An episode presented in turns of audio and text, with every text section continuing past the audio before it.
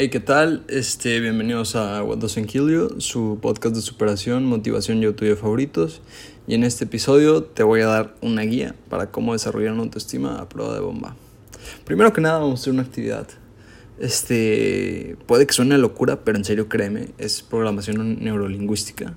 Este, sí va a funcionar, solo necesito que lo hagas. Ok, entonces, ¿qué vas a necesitar? Vas a necesitar pluma, papel, un termo con agua y un listón rojo. Y te tienes que comprar un cuarzo color rojo, rosa, porque si no es de color rosa, no funciona. Y si es de plástico menos, porque pues no tiene las mismas propiedades cuánticas, ¿no? Lo que vas a hacer es escribir en un papelito todas las afirmaciones de amor y de autoconfianza en la que tú sabes que tanto necesitas, ¿no? Ya sé que es una locura, tranquilo. Cuando termines de escribirlas vas a perforar el papelito y lo vas a armar, eh, lo vas a amarrar en tu termo de agua, ¿no? O sea, vas a romperlo y vas a meter el papelito, el listón tiene que ser rojo. Al lado lo vas a amarrar en tu termo con todas las afirmaciones. Luego, ah, se me olvidó decirte, necesitas una vela. Prendes la vela y vas a calentar el cuarzo con la vela y mientras repites todas las afirmaciones positivas que escribiste en tu papelito.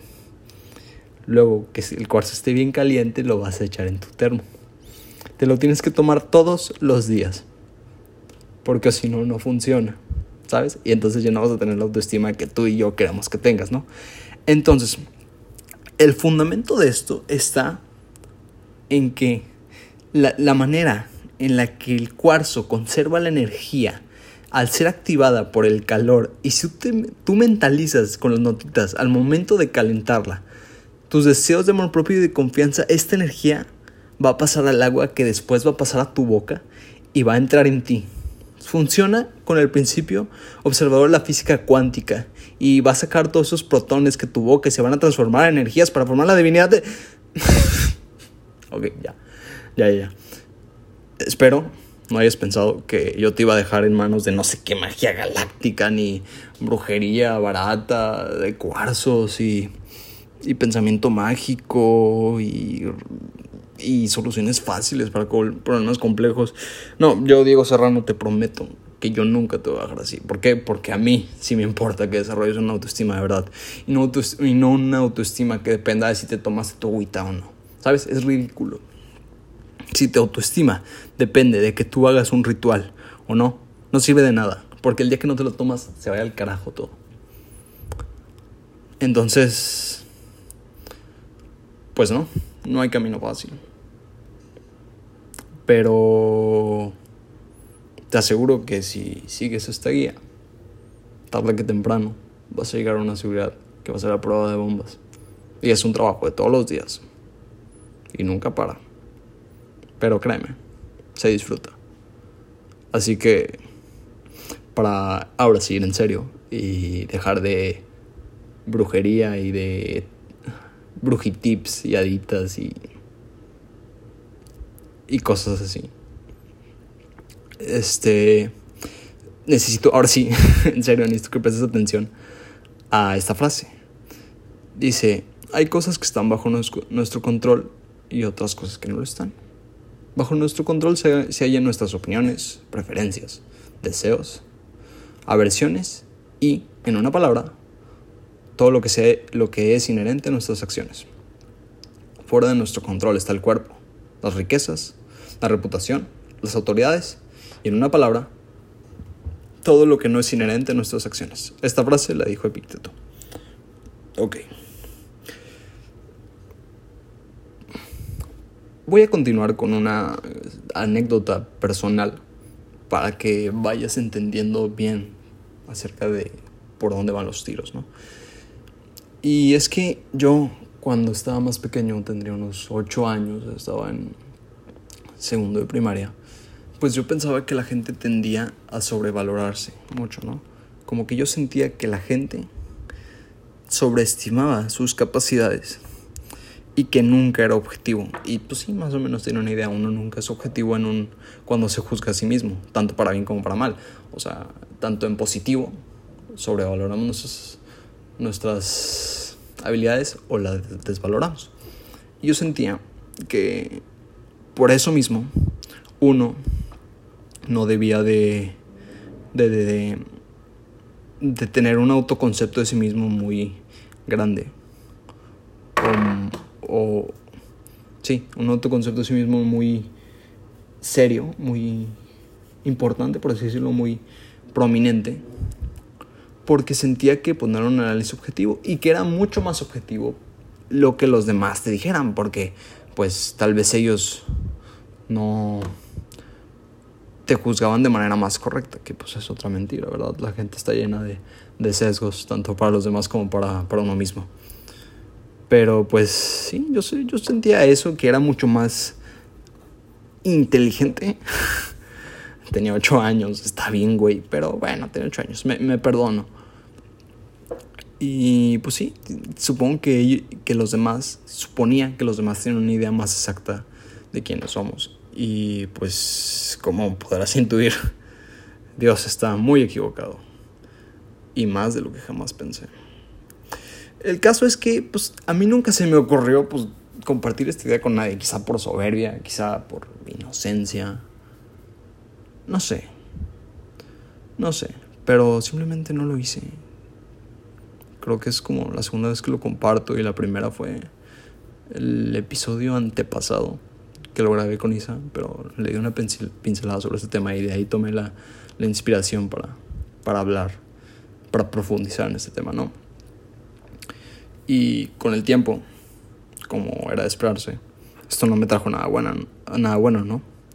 Me trajo, este, entre varias cosas, un desprecio de mí mismo a tal punto que dejaba que los demás me usaran casi inconscientemente, una profunda envidia por todos aquellos que parecían tener más que yo, y cómo no, una profunda y muy, muy baja autoestima. Y no fue así, más o menos entraba a la secundaria, cuando percibía que algo andaba mal. La intuición me decía, como que algo no cuadra, ¿no? Y por más que quería, todos eran de cierta forma más chingones que yo, más hábiles, más inteligentes, más populares, más todo. Y pues sí, a ese punto llegué a caer pensando que la opinión de los demás sobre mí mismo es más importante que la mía. Así que después de esta pequeña confesión, déjame decirte que por lo que he vivido, a los 11 años después de que formulé esta grandiosa idea, según yo, pues mi vida ha cambiado bastante, ¿no? Y la práctica es lo que más me ha enseñado. Y si tú te encuentras en una situación, pues, igual o similar, en la que yo me encontraba hace varios años, quédate, porque estás a punto de averiguar cómo fortalecer tu autoestima a tal grado que puede llegar a ser imperturbable. Pero te advierto, no es una solución fácil, no hay soluciones fáciles. Y es un trabajo de todos los días. Pero vale la pena, créeme. Llegas a disfrutar más el camino. En serio. Así que, si quieres averiguarlo, continúa escuchando. Lo primero que quiero que entiendas es que no se trata de tener mayor o menor autoestima. No es una cuestión de cantidad. No es, ah, yo tengo más autoestima que... Pues no. ¿Sabes? No, yo tengo más menos autoestima. No hay, no hay ni reglas para eso. No hay una regla en que puedas medir la autoestima. No es una, no es una cantidad. No se trata de que tu autoestima sea más grande o que crezca sino que sea útil, ¿sabes? En este caso el tamaño no importa. No importa demasiado, cuanto menos, la verdad. Se trata más bien una cuestión de habilidad, de maestría, de, de consistencia, de firmeza, de equilibrio. No sé, piensa en una espada. este, por mucho que fue por mucho tiempo fue el arma preferida de la humanidad, ¿no? Porque representaba entre varias cosas, un grado de habilidad, además de ser sumamente estética. Claro está, lo mismo sucede con tu autoestima. No se trata de tener la más grande, sino la más útil. ¿A qué me refiero con esto? Que, como ya te dije con anterioridad, el autoestima debe ser firme, consistente e imperturbable, como una espada, con la que puedes, te puedes defender ante las adversidades. Porque, pues, si no te puedes defender de tus adversidades, pues ¿para qué la quieres? No importa que la tengas, que la espada, que la espada o la autoestima la tengas es grande, si no puedes defenderte contra tus, contra, tus, contra las adversidades. Tienes que saber usarlo. Porque, por ejemplo, si un video de TikTok te sube y te baja la autoestima, 10 datos para que te subieran la autoestima. Ay, me bajó la autoestima de verlo. Ay, la autoestima. Ay, la autoestima. Nos obsesionamos mucho con esa palabra, ¿no? como que como que pensamos que es algo que se tiene que subir y bajar y subir y bajar cuando en realidad no, no se trata de arriba o abajo, sino que sea fuerte, que sea consistente. Y pues si te digo, si un videito de TikTok dice 10 datos que te subirán la autoestima y lo ves y dices, ya, ya me subí la autoestima. ¿Qué va a pasar cuando encuentres el video? 10 datos que te bajarán la autoestima. Pues ya se te bajó. ¿Y para qué te sirvió? Absolutamente nada. Y, y si esto te pasa, espero que no. Pero si estás pasando por eso, este, tienes un problema. Y oye, entiendo que sea divertido. En algunos casos es divertido, ¿no? Suena cómico como, ah, me bajó la autoestima. Pero lo dices jugando, ¿no? Pero espero que no lo estés diciendo en serio, porque si lo dices en serio, es momento de actuar, ¿eh? Y por eso me posiciono de cierta forma en contra de estos videos de, de 10 datos que te suben la autoestima. Porque, por ejemplo, los videitos así como de, de tres de cada cinco personas les haces atractivo. Musiquita alegre, oh, tantas personas te tienen envidia, o cosas así, ¿no? Y pues los más perspicaces ya se habrán dado cuenta del error. Y es que el problema con todos estos videitos, posts y demás contenido multimedia, de que suelen ir como consejo muy motivacional, que es algo que no me gusta de, de este medio, pecan todos exactamente de lo mismo están poniendo la autoestima en manos de otro. Sí, o sea, también con la actitud de chota, pero después te hablo de eso. Están poniendo la, validación de uno mismo en lado del otro. Porque si tú dices 10 cosas que te subieran la autoestima, o 3 a 3 de cada 5 personas le parece este, atractivo, y es como, oye, ¿de qué me sirve si de 3 de cada cinco personas te encuentran atractivo si tú mismo no lo haces, ¿sabes? Jamás podrás tener la confianza de, para considerarte así a ti mismo, porque pues te la está dando alguien más, no nace de ti, tiene que nacer de ti. ¿Sí? Del mismo modo, si alguien te dice que eres feo, ah, pues ah, no, ya, ya, soy feo. De tres de cada cinco personas consideran que soy feo. No, qué lástima, ¿sabes? ¿Sabes? Así jamás tendrás la confianza para considerarte a ti mismo atractivo de la misma manera, ¿no? Porque de la misma manera que te viniste muy arriba con un videito de 15 segundos, al siguiente video que te dijo lo contrario, te viniste abajo con un video de 15 segundos. ¿Y ves lo inútil que es esto? Tu espada no puede defenderte, parece más una espada de, de globo que te, que te dan en las fiestas de chiquito. No, no sirve de nada. Es un adorno. Puede ser enorme, no, las espadas de globo pueden ser enormes y tan grandes como quiera el payaso. Pero no sirve de nada, se revientan en la primera. ¿Sabes? Y lo mismo, ¿no? Eh, no, se, no confundes autoestima con ego, es muy distinto. El ego muchas veces te jode la autoestima. Porque el ego te bloquea lo que quieres. Muchas veces. A veces sirve, pero necesitas tener maestría, como te digo. Tenía, tienes que tener habilidad, no, no, no, tienes que saber usarlo. Y pues, por ejemplo, suponte que el ego es como un globo que lo inflas. Puede ser enorme, puede ser el más grande del mundo, así, un globo aerostático si quieres, no sé. El globo que más quieras. Pero ¿qué pasa si le cortas con una navaja? Pues se deshace, no sirve de nada. Y la autoestima es como una espada, por eso te digo. ¿Qué pasa si chocas un cuchillo con una espada? Una espada con una espada. Pues que se mantiene firme. Ese es el propósito de la espada. Que te pueda defender y pueda atacar, ¿sabes? La enseñanza clave con esto es que debería darte exactamente lo mismo los comentarios positivos como negativos. O sea, ya sé que no es fácil, especialmente con, con los positivos. La intuición nos lleva a pensar que hay que mantener los resultados positivos. Y y rehuir de los negativos, ¿no? Porque sería como... ¿Cómo te digo? De que, ah, me dijeron que tengo los dientes muy bonitos. Ya, tómatelo bien. O sea, agradecelo, tómatelo bien. Pero no te vengas tan arriba. Porque de la misma manera en la que te tomas muy en serio los comentarios positivos, te vas a tomar en serio los comentarios negativos. Uy, eso duele. Créeme que duele. Así que en la medida que puedas mantenerte ecuánime ante los comentarios positivos y negativos, mejor que nunca, ¿sabes? Obviamente no te estoy diciendo que seas grosero, si te dicen agradece, no seas, no seas naco. Pero sí, y sí, está bien que te sientes que, te, que se te suba un poquito el ánimo, pero que tampoco te destroce, ¿sabes? tampoco que, que, te vayas tan arriba como para que te puedas ir tan abajo porque te digan, ah, no, no tienes los dientes chuecos todos. Sí, ¿sabes? Es. Cuando te vengas muy arriba, di, ya me vine muy arriba, de vuelta a la realidad. Cuando estás yendo muy abajo, ya me estoy yendo muy abajo, voy para arriba.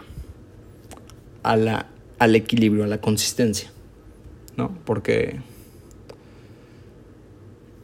Porque si no, pues puedes llegar muy.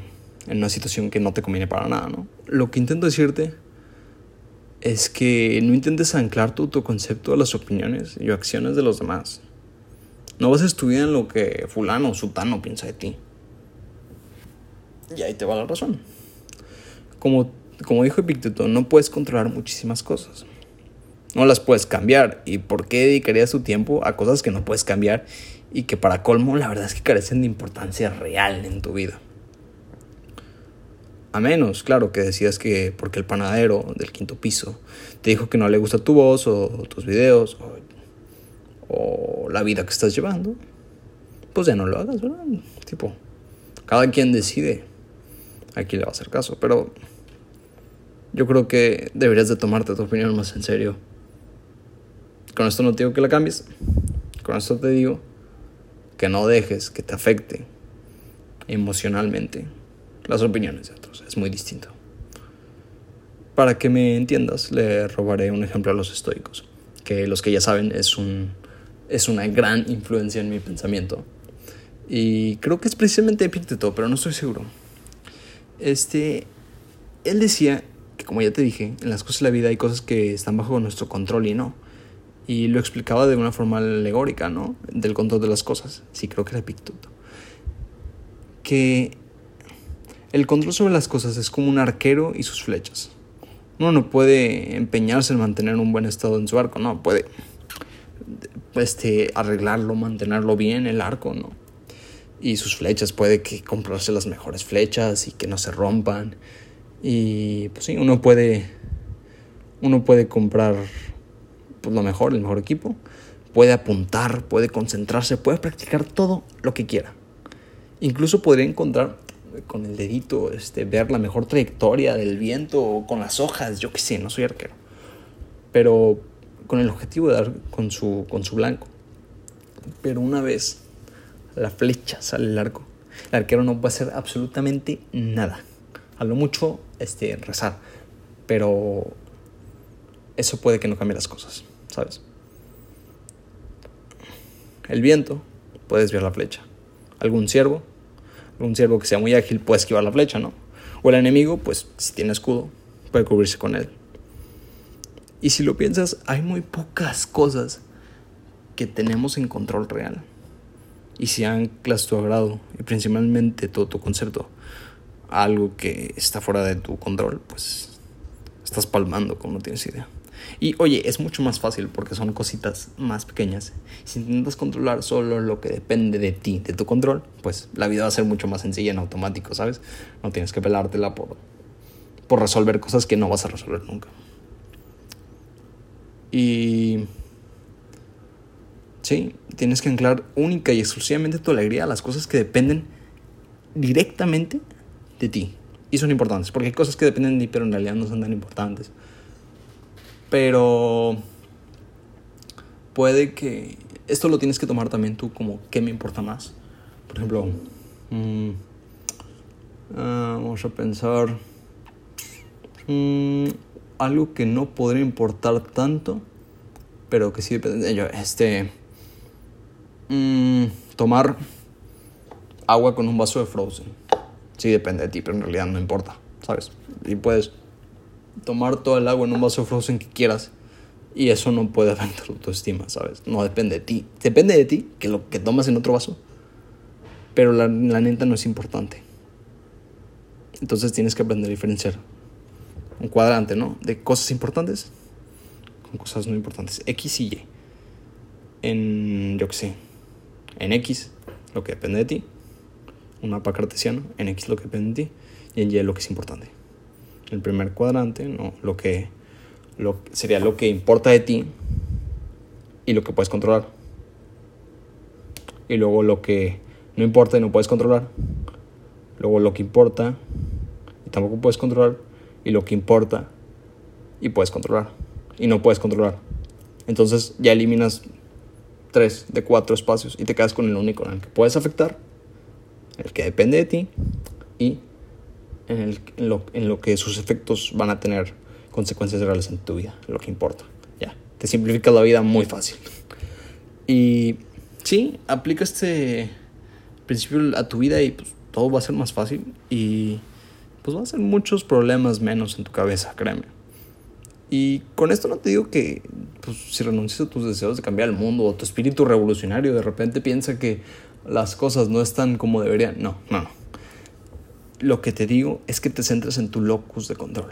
Es decir, que tu alegría dependa única y exclusivamente a la acción que tomas en un momento específico. Sí. Mm, por ejemplo, supongo que quieres arreglar las atrocidades ambientales que, se cometen a diario en el planeta. Y si, te sientas tu grado en querer cambiar los casquetes polares en un solo día, pues déjame decirte que pues, no vas a poder, ¿sabes? Pero puedes empezar por divulgar noticias del medio ambiente en tu canal de YouTube, no sé. O mmm, tal vez tienes miedo de lo que está pasando en Afganistán y se te parece una injusticia y quieres salvar al mundo también. Pero pues no va a ser tan fácil, ¿sabes? Y si te centras en resolver todo de golpe, pues no vas a poder. Tienes que anclar tu gusto al propio acto de hacerlo. Ya lo había explicado en, en otro episodio con más profundidad, pero sí, ancla tu gusto al propio acto de hacerlo. Y pues conforme vayas adquiriendo más influencia, ya, ya pues, podrás cambiar el mundo. Pero céntrate ahorita en lo que tienes. Tatúa esto, tatúate esto. En este momento voy a hacer lo que pueda, con lo que tenga, en función de lo que quiera. Y me, y, y me mantendré imperturbable independientemente de las opiniones ajenas o si obtengo lo que deseo o no lo consigo. Porque esa es la segunda parte. Te tienes que desligar de los resultados. Porque, pues, eso te va a mantener más feliz. Te digo, este concepto ya te lo había explicado. Pero en el, de repite, la constancia, si quieres adquirir constancia de escucharlo. Pero si quieres mantener toda esta como independencia, imperturbabilidad y estoicismo ante las circunstancias que te pueda traer la vida, tienes que proceder con tranquilidad y facilidad. Recuerda que el único momento que existe es ahora y nada más existe, ¿sabes? Actúa aquí y ahora. Con que tengas esto entendido, ya no debes de ligar tu valía propia a la respuesta de los demás, ¿no? O al resultado de una acción. Y pues si ya entiendes esto, pasemos a la médula de, del episodio, la parte jugosa, ¿no? Y pues sí, me preguntarás el cómo. Diego, ¿cómo le puedo hacer para que las cosas que no estén bajo mi control me afecten? Ah, excelente pregunta. Ya entendimos el concepto, la idea de cómo hay que hacerla y ahora te voy a explicar cómo hacerla. Así que ahí te va. Empieza por tomar conciencia de lo pequeñito que eres. Ya sé que suena contradictorio, pero acuérdate que no eres el centro del universo. Bueno, aunque en realidad de donde veas el universo, pues es el, centro porque pues sabes si, es infinito en teoría. Pero bueno, no nos vamos a desviar, ¿no? No eres el centro del mundo. No todo el mundo quiere hacerte garras. Y ve y dile a la montaña que piensa ella de ti y verás cómo a ella no le pasa nada y va a estar otros miles de años porque ella estuvo miles de años antes que tú.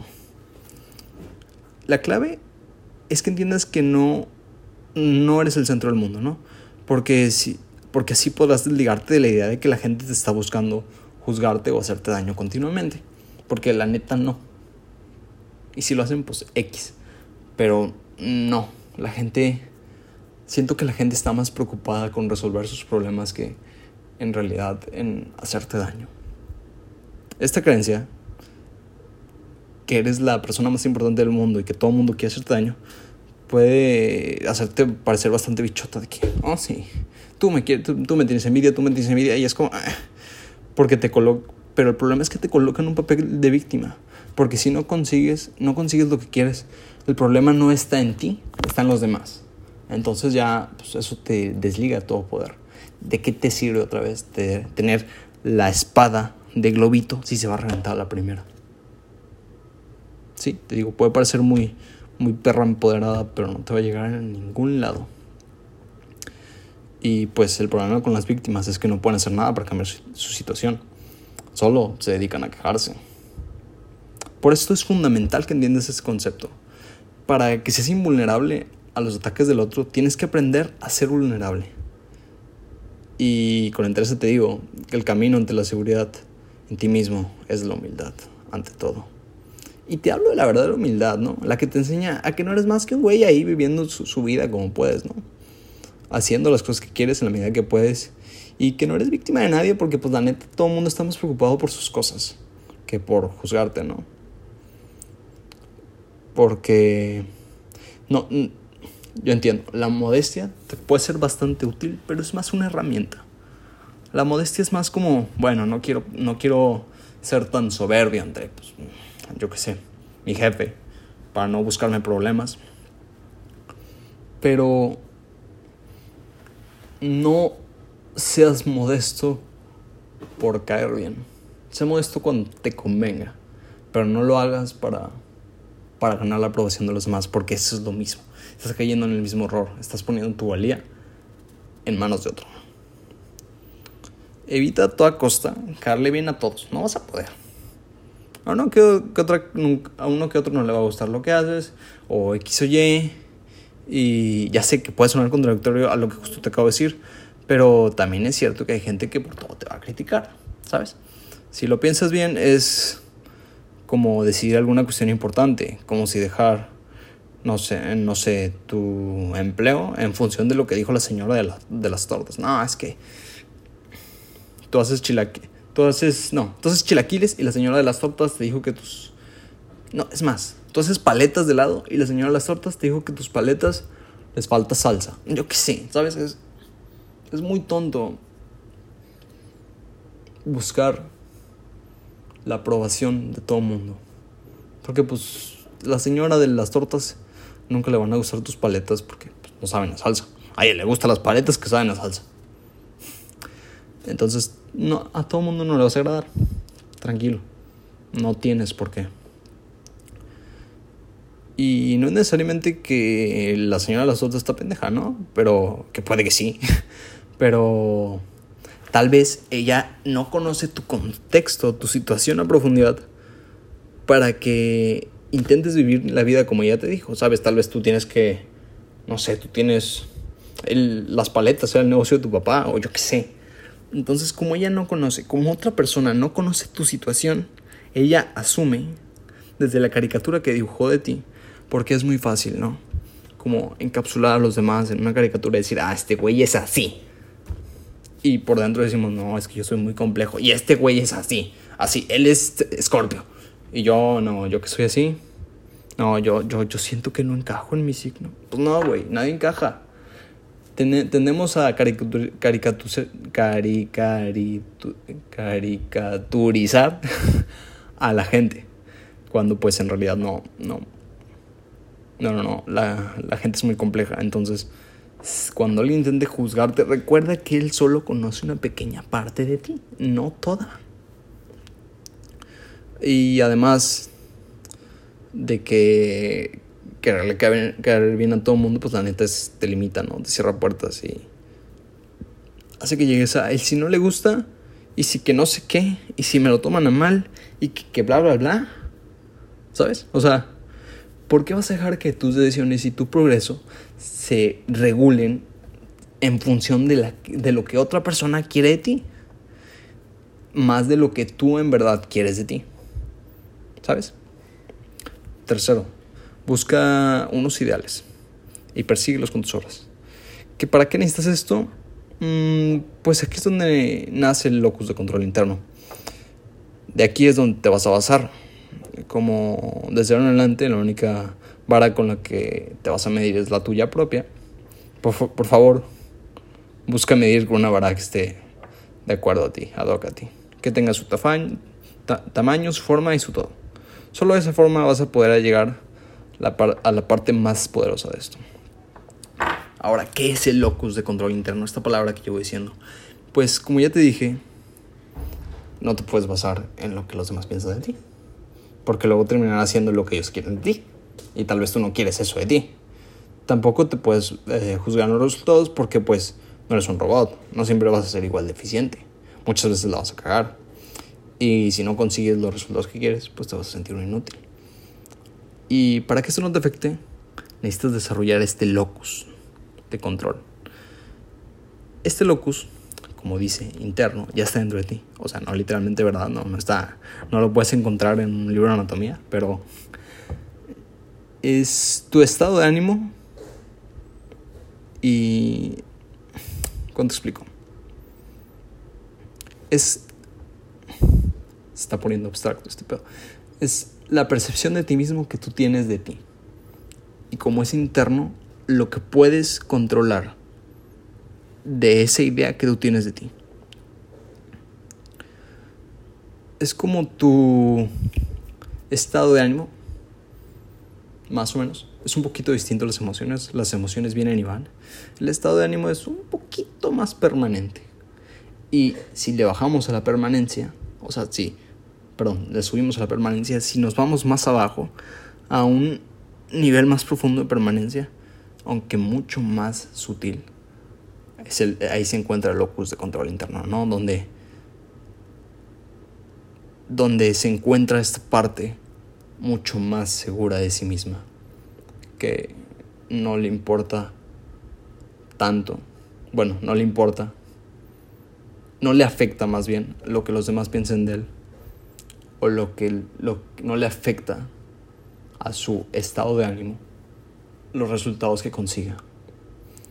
Y todo depende de dónde fijes tu atención, ¿no? Como ya te adelante, tu foco debe centrarse en lo que haces y no en lo que sucede, o en lo que dicen, o en lo que piensan, que es todavía peor. Y si alguien te promete darte un subidón de autoestima con estos 10 datos que te subirán en la autoestima, cuidado, ojo, es una estafa. Te vas a sentir unos segundos y después vas a, te vas a sentir mal. Ay, y vas a volver al video. 10 datos que... ¿Y qué pasa si ese video lo borra? ¿Qué vas a hacer ahora? ¿Sabes? Te vas a, te vas a ir bien arriba muy, muy en unos segundos, pero pues en eso se basan las emociones, ¿no? Y como ya te dije, estas van y vienen. Además de lo que uno que hace en esa crisis del ego, hasta que cualquier otra cosa la rompe. Pero por eso juzgate a ti mismo en, en la función de lo que tú quieras juzgarte y si actuaste o no como debías. No si bajaste los kilos que querías o si consigues la, la, la nota que tanto peleabas. Enfócate simplemente en lo que está dentro de tu control directo e importa. Una buena estrategia que te recomiendo es para, para aumentar este locus, para fortalecer este locus, más bien para lograr esa consistencia que te digo, es hacer las cosas aportando valor. Es decir, piensa si quieres ser un árbol. A los árboles les tiran literal cagada, abono para que crezcan. Pero el árbol es lo suficientemente sabio para usar esa cagada en su favor en vez de en su contra. Lo hace abono, ¿no? O sea, extrae los nutrientes de la cagada para usarlo a su favor. O piensa en el fuego, del mismo modo. de estas experimentando, te voy a dar con un leño, le dan con un leño. ¿Qué pasa si le tiras madera al fuego? ¿Sabes? Si le dan leña al fuego, no es solo que absorba el, el, el impacto, porque pues el fuego se mueve, ¿no? Es, es plasma, creo. Y no solo que lo absorba, sino que sino que lo usa como combustible después, ¿sabes? Empieza, le tiras un, un palo a la, a la, fogata y esta fogata en vez de pues, apagarse va a seguir creciendo porque le tiraste, pues, le, diste, le diste con un leño al fuego, le diste con madera, con el combustible. Y lo segundo que tienes que contemplar del árbol, como, como del fuego, es que ambos dan valor. El árbol, por su parte, pues le da sombra a quienes se acercan y reposan bajo su copa. O puede que le dé frutas. O puede que saque flores para que se polinice el medio ambiente, o yo qué sé. O en el fuego, que siempre da luz y calor a quienes se acercan a él. ¿Sabes? Y resumiéndolo, avanza y aporta. aporta sombra y calor a quienes se acerquen de ti y crece tanto como puedas, en la dirección que prefieras, como el árbol o como el fuego. Un ejemplo muy práctico que puedes llevar a cabo para ir practicando este locus de control interno es haz cosas que te dan vergüenza, pero que pero que den un, un, una especie de valor a los demás. Yo qué sé, supón que... Hmm, que eres un payaso. No sé por qué traigo los payasos tan dentro de mi cabeza hoy. Que eres un payaso y... o quieres ser payaso. Es tu pasión. No sé. Te quieres dedicar a ser payaso. Pero pues tienes un problema y es que eres un poquito tímido. Bueno, ten la idea de que la gente se va a reír de ti. Pero no se va a reír de ti porque se esté burlando de ti, sino porque le diviertes. Estás aportando valor y alegría a esos niños que se ríen de ti. ¿Sabes? Entonces, pasa por la vergüenza, pero aporta valor. Y no es solo que compense pasar la vergüenza, no es solo como que digas, ay, bueno, bueno, este, ya aporté valor, entonces compensa que yo, que, que haya pasado por la vergüenza. No, no, no, no, esto va mucho más lejos. No solo que compense, sino que te ayuda a convencerte de lo que, de lo que estás haciendo está tan bien que si ellos no lo entienden es porque no, no llegan a ver dónde enfocas tu, tu locus, no llegan a entenderte. Te ayuda a convencerte de que, en todo caso, lo que estás haciendo está tan bien que los ridículos son ellos. Y pues sí, eso sería como mi último consejo. O, ah, ya sé. Podrías buscar hacer cosas, no sé, subir cosas que te den vergüenza o hacer cosas que te den vergüenza, pero tratando de aportar valor. Y de ese modo vas a...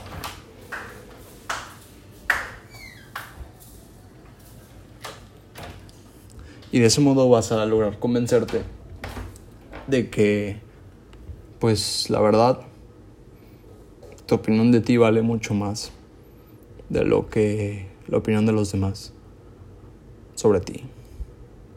Entonces lleva este principio de locus de control hacia todo.